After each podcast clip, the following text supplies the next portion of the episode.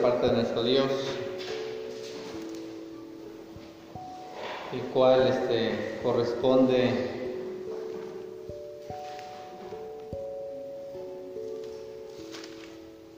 al programa. El título se llama El celo preventivo en los hijos de Dios. Del tema de esta tarde. El celo preventivo en los hijos de Dios. ¿Qué nos quiere dar a conocer con esto? Entendiendo la palabra que dice preventivo.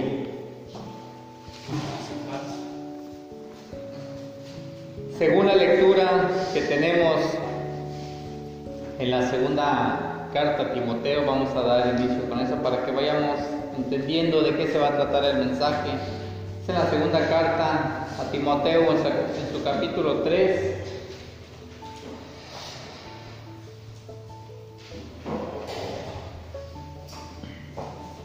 Del verso 1 al verso 7, voy a darle lectura.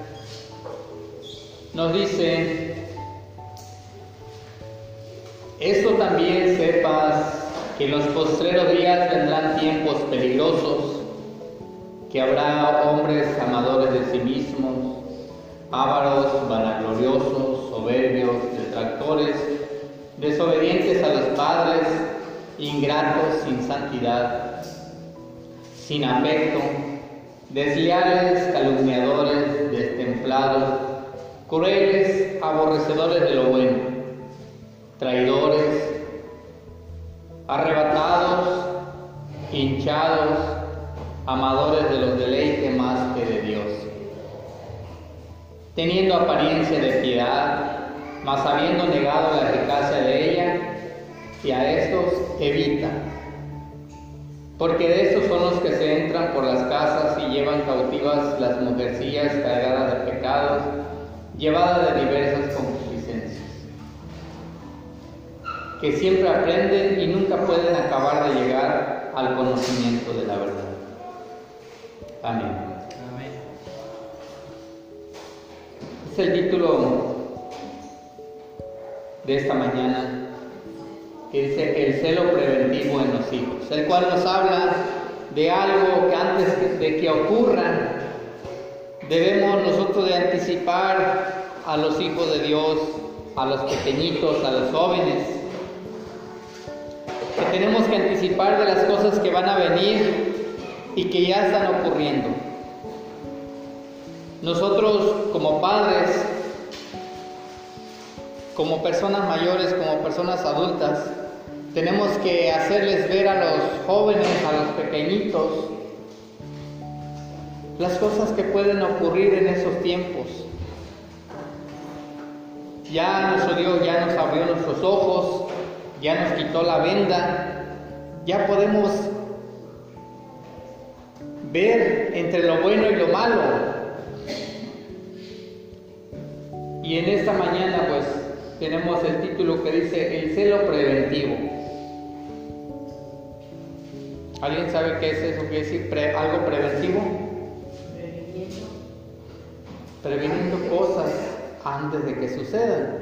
Bueno, yo quise ejemplificar allí con unas imágenes que esto lo vemos en todos los lugares.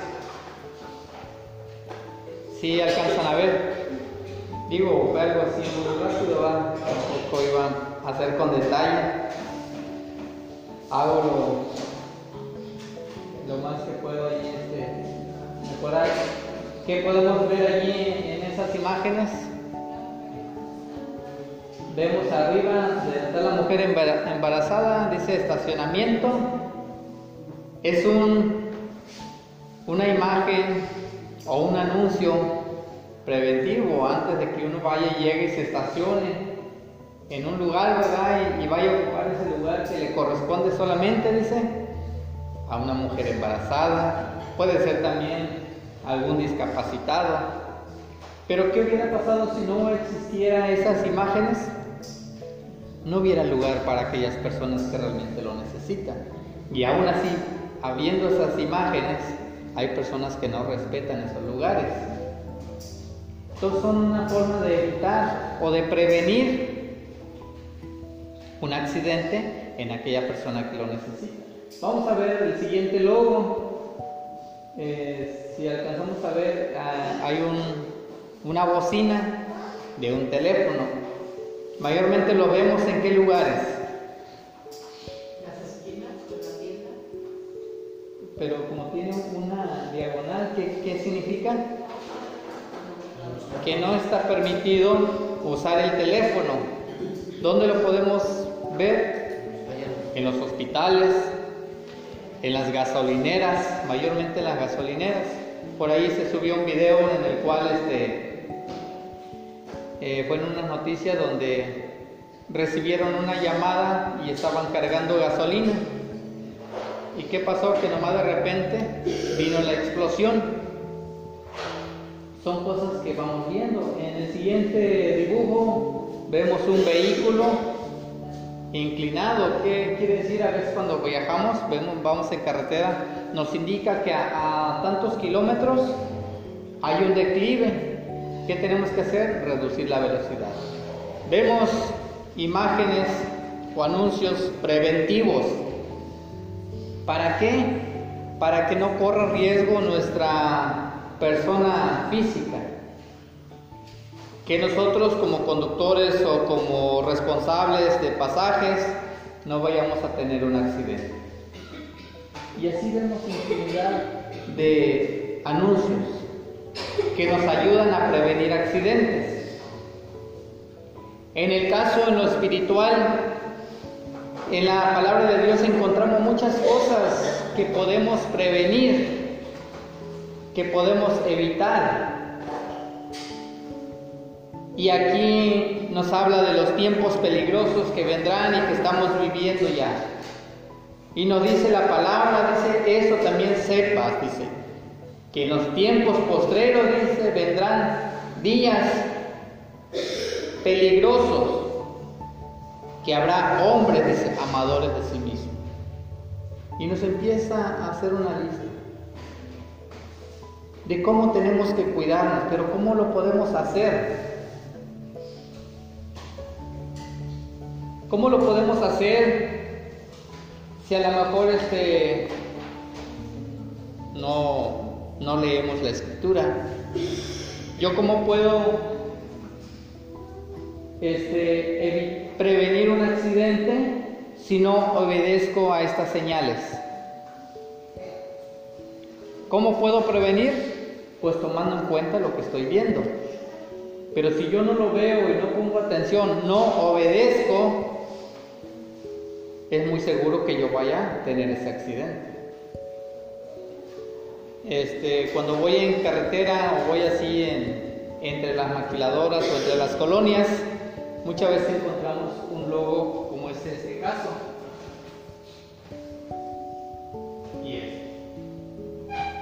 Y a veces llevo de copilota a, a Danita y ella pues va viendo y me dice, mira, ahí dice 40, mira, ahí dice 20.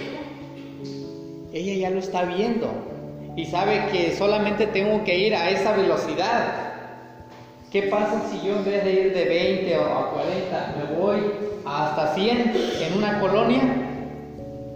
Que yo en ese momento yo puedo provocar un accidente, se me puede atravesar una familia, unos niños, o alguien que va caminando este, o va en un vehículo, pero si yo no respeto ese límite de velocidad, es seguro que yo provoque un accidente. Entonces, todo eso que vamos viendo es una prevención. En la palabra de los Dios también tenemos que hacer, ser obedientes, tenemos que escudriñar, tenemos que leer. Y si no lo hacemos, ¿cómo vamos a estar prevenidos? ¿Cómo me voy a dar cuenta que aquella oveja que estoy viendo realmente no es una oveja, es un lobo que viene disfrazado de oveja. ¿Cómo me voy a dar cuenta? Pues escudriñando las escrituras. En otro tiempo, dice allí en el libro de Oseas, en el capítulo 4, dice la palabra de nuestro Dios en el verso 6, dice, mi pueblo fue destruido, ¿por qué? Porque le faltó conocimiento. No se preocupaban por escudriñar por buscar el consejo de nuestro Padre Celestial. ¿Alguien tiene la cita? Oseas capítulo 4, verso 6. Mi pueblo fue calado porque faltó sabiduría, porque tú desechaste la sabiduría y yo te echaré de sacerdocio. Y pues que olvidaste la ley de tu Dios, también yo me olvidaré de tus Amén. Y la ley de nuestro Dios, uno de los casos que estamos viendo, en la mañana mencionaba nuestro hermano Bulmaro, que es el quinto mandamiento. Dice que hay una promesa para que tengas muchos días, muchos años de vida, pero ¿qué tiene que hacer primero uno? Dice, honra a tu padre y a tu madre. Y vemos hoy en día que ya, ya no es eso. Muchas veces se menciona, ahora los que mandan son los hijos. Ahora son los que tienen, como dice la batuta, Ahora el padre tiene que acoplarse a cómo es el hijo. Ahora no lo puedo disciplinar porque se me va de la casa. Y así empezamos. Y cuando no los corregimos, no los disciplinamos, ¿qué pasa? Que los hijos agarran su propio camino y cuando van creciendo, ya es demasiado tarde para poderlos corregir. Y nos dice aquí, dice, mi pueblo fue destruido porque le faltó conocimiento. Entonces, ¿cómo podemos prevenir a nuestros hijos, a los jóvenes, a los pequeñitos? Enseñándoles, diciéndoles, no hagas esto porque te puede ocurrir esto. Tenemos que empezar a enseñarles. Nos dice ahí también en el capítulo 5 del Evangelio de Juan,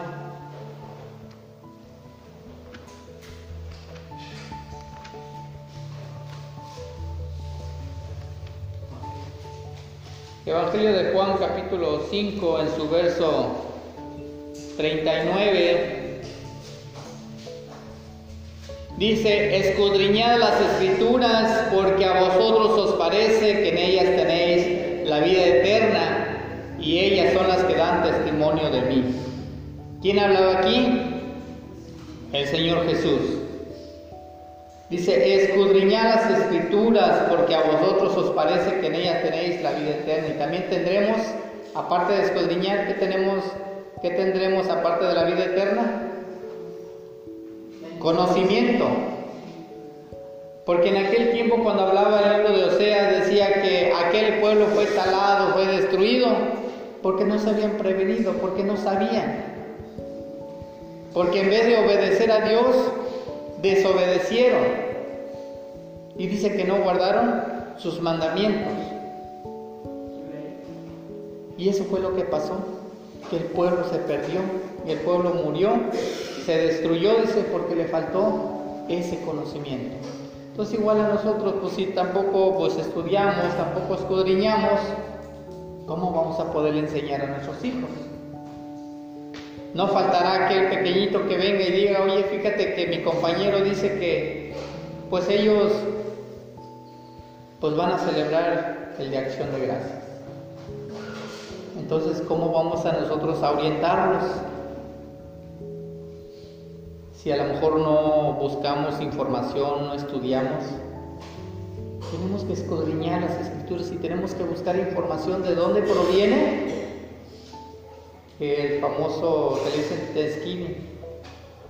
o el Día de Acción de Gracia, o que el otro, el Viernes Negro. Son muchas cosas que están ocurriendo en estos tiempos que a los hijos tenemos que prevenirlos de ser partícipes de ellos. Pero si no nos preocupamos por buscar información, ¿cómo les vamos a enseñar? Y que no nos pase entonces como le pasó a aquel pueblo, dice que fue destruido por falta de conocimiento. Ahora, la pregunta es, ¿nos conviene tener conocimiento? ¿O queremos ser nomás oidores, olvidadizos, de que cada ocho días venimos, escucho y ahí aprendo un poquito? Y si me acuerdo que bueno, si no, pues ya ni modo, pues ya vendrá otra predicación. Entonces sí nos conviene. Veamos lo que nos dice allí en, la primera carta a Timoteo en su capítulo 2.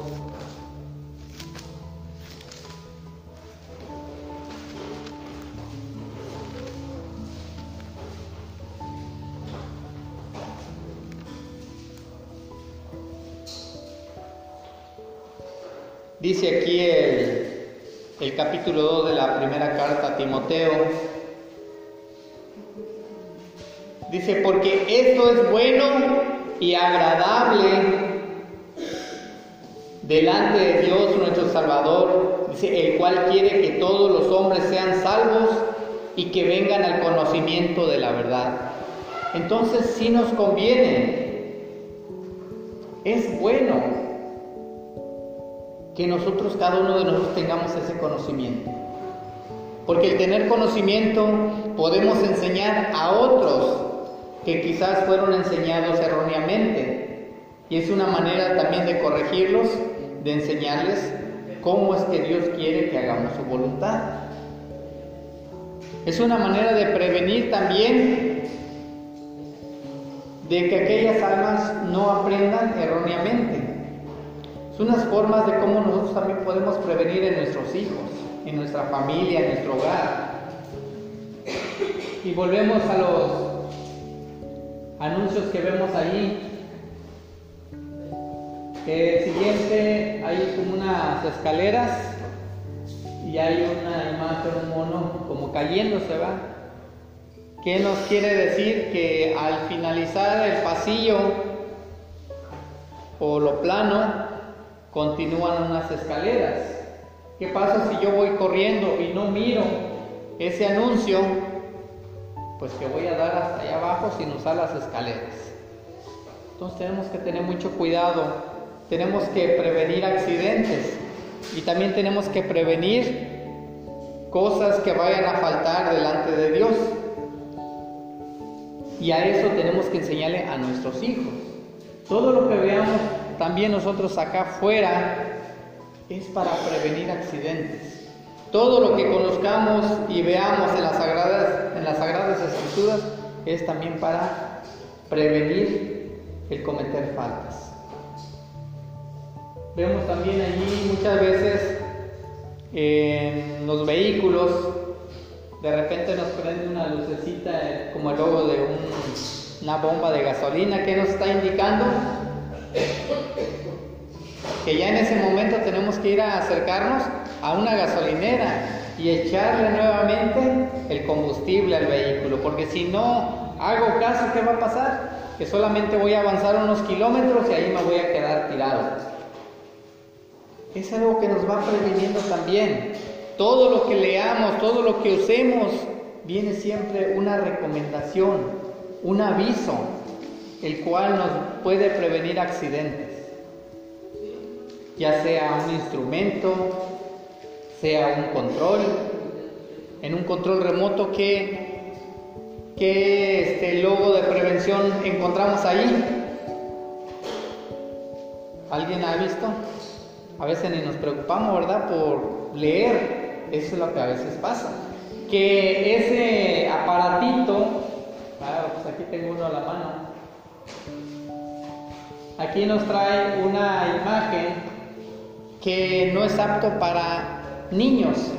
¿Por qué? Porque se trae baterías. El niño puede extraer la batería y echárselo a la boca. En eso también, hasta en un marcador, vienen también información de precaución. O sea, en todo lo que nos movamos siempre hay algo que previene el cuidado de la persona.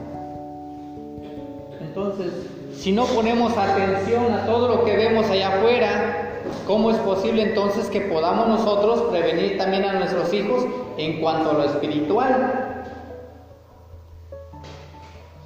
Que de repente hubo una fiesta allá y ¿qué vamos a hacer? ¿Qué le vamos a decir a los pequeños? Alistarlos y cambiarlos para que también vayan y participen. Pues no, tenemos que prevenirles. ¿Qué le vamos a decir entonces si el pequeño le pregunta, oye, entonces, ¿por qué yo no puedo festejar? ¿Cómo le vamos a enseñar? Si a lo mejor no nos preocupamos por buscar, no, pues es que realmente no sé cómo decirle a mi hijo que nada más le digo que es malo y ya. ¿Creen que el niño se va a quedar conforme con eso? No se va a quedar conforme. El niño es necesario que le enseñemos que agarremos la Biblia y le digamos, mira, es que Dios dice que esto, ¿no? Por esto y por esto. Tenemos que empezar a enseñarles. Por eso dice aquí el celo preventivo en los hijos de Dios.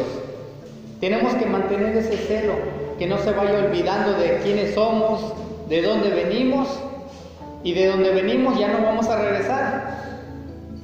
Tenemos que permanecer y continuar en el camino de nuestro Dios. Todo nos dice allí el capítulo, si lo leímos, el capítulo 2 de la primera carta de Timoteo. Dice, el cual quiere que todos los hombres sean salvos y que vengan al conocimiento de la verdad. Verso 4 dice, el cual quiere que todos los hombres sean salvos y que vengan al conocimiento. Esa es una manera como nosotros podemos ir dándole a conocer a los más pequeños. Dice aquí en el capítulo 4 de la primera, perdón, del libro de Deuteronomio, nos hace una recomendación que tenemos que enseñar. Le dice a los padres, a los que son abuelos, a los que tienen nietos, bisnietos, tataranietos, no nomás dice a tu hijo, sino a todas las generaciones. Capítulo 4 de Deuteronomio, en su verso 9, dice, y esto enseñarás. ¿Alguien lo tiene?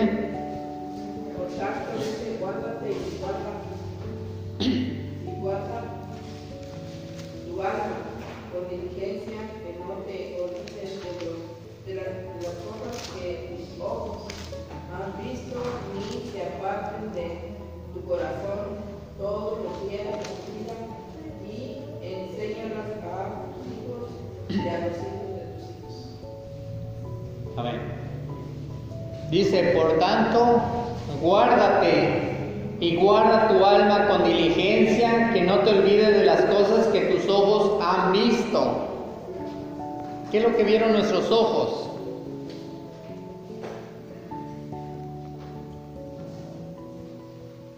Creo que cuando no nos entregamos completamente a Dios empezamos a ver muchas cosas que nos hacen daño espiritualmente. Entonces, si ya vimos que a nosotros nos causó un daño, ¿acaso nos quedaremos callados y que nuestros hijos también hagan lo mismo? Tenemos que prevenirles también eso. Por eso nos dice aquí el verso 9, dice, por tanto guarde y guarda tu alma con diligencia, dice que no te olvides de las cosas que tus ojos han visto, ni se aparten de tu corazón todos los días de tu vida, y enseñarlas a, tus hijos y a los hijos de tus hijos. ¿Qué es lo que hemos visto ahora? El cambio. El cambio que Dios hizo en nosotros. Y eso es lo que tenemos que enseñarles a nuestros hijos. Que en otro tiempo a lo mejor no conocíamos, pero que ahora en ese tiempo eso es lo que va a ayudar a que los hijos vayan por el buen camino. Y no sea que allá afuera empiecen a aprender otras cosas de las cuales después nosotros como padres no podamos corregirlos. Hace un momento se mencionaba que preguntaba a nuestro hermano ministro que si es bueno pegarle a los niños. A lo mejor se escucha como muy drástico, pero creo que la palabra es disciplinarlos o corregirlos. Mi hermana Victoria me mostró una, una y te dará descanso. Dice, la de la. ¿Cuántos de aquí de los padres han usado una vara? A lo mejor en un tiempo se usaban otros métodos más rudos. Ahí se nos mención nuestra hermana. Pero así todos van usando diferentes métodos.